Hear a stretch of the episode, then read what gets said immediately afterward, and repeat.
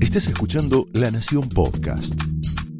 A continuación, Willy Cohen analiza la actualidad nacional, el rumbo de la economía y el futuro del país en Somos Nosotros.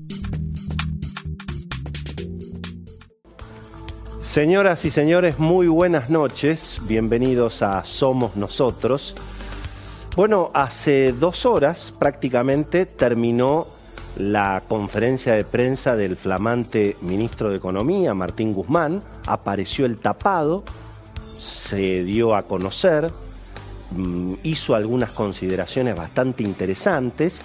Tal vez se esperaban algunos detalles un poquito más finos en las definiciones del flamante ministro de Economía, pero en principio se mantuvo el tono que el propio presidente Alberto Fernández había impuesto en su primer mensaje en la Asamblea Legislativa, eh, mostrando que hay una voluntad de resolver el problema de la deuda, tratando de evitar un default generalizado, reconociendo que hay un problema y con algunas definiciones que me parecen interesantes. Hoy vamos a tener, por supuesto, un debate importante sobre la economía que viene, con toda la información política, obviamente, de Beto Valdés, todo lo que trae Florencia Donovan.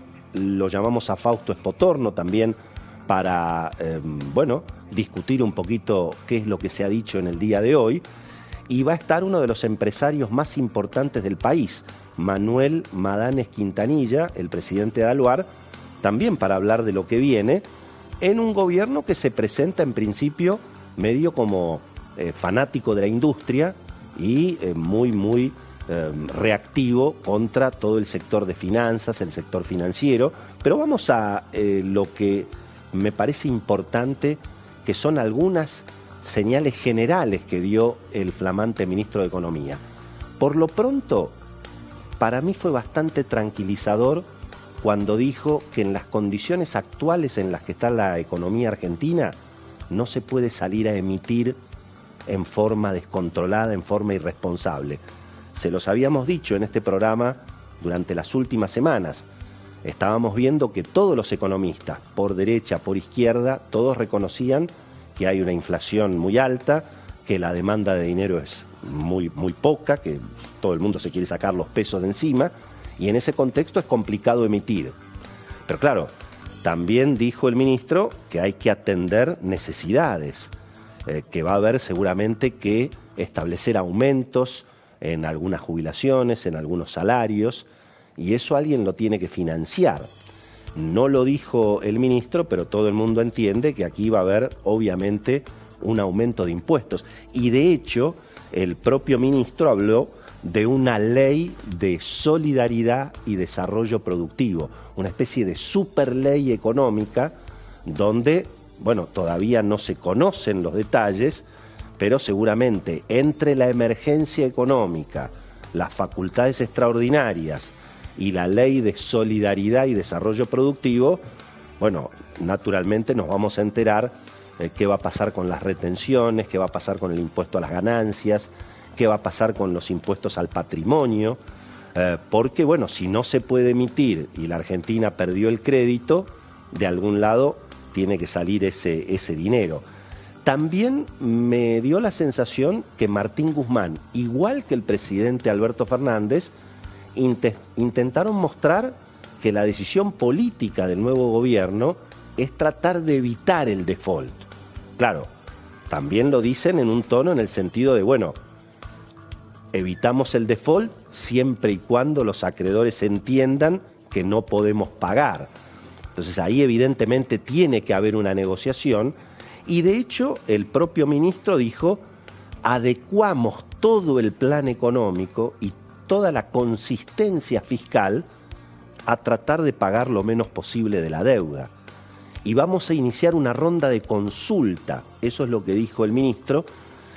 Y ahí apareció un poco esta sensación eh, de que, bueno, todavía no hay cuestiones resueltas y, eh, bueno, el propio equipo económico está eh, de alguna manera reconociendo y que vamos día a día, vamos viendo. También dijo algo importante, dijo las negociaciones no pueden durar toda la vida no vamos a aceptar que esto desestabilice la situación económica. Va a haber momentos en que parezca que la solución está cerca con los acreedores.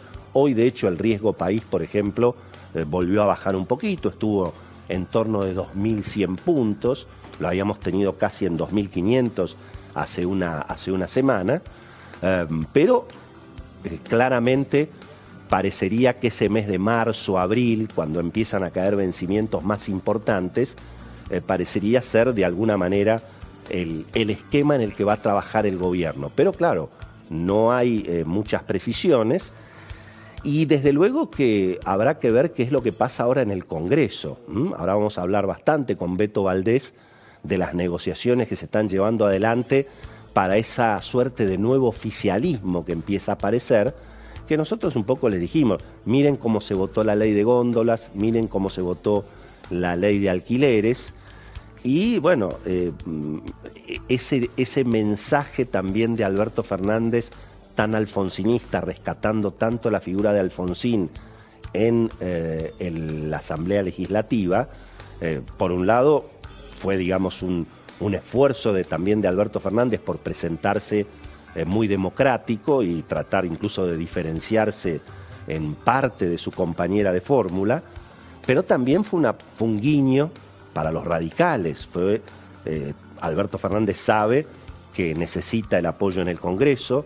Él fue, de alguna manera, el arquitecto de aquella transversalidad con los radicales durante la primera parte de la era Kirchner, cuando Cristina Kirchner fue con Cobos, recuerden ustedes, en la elección del 2007.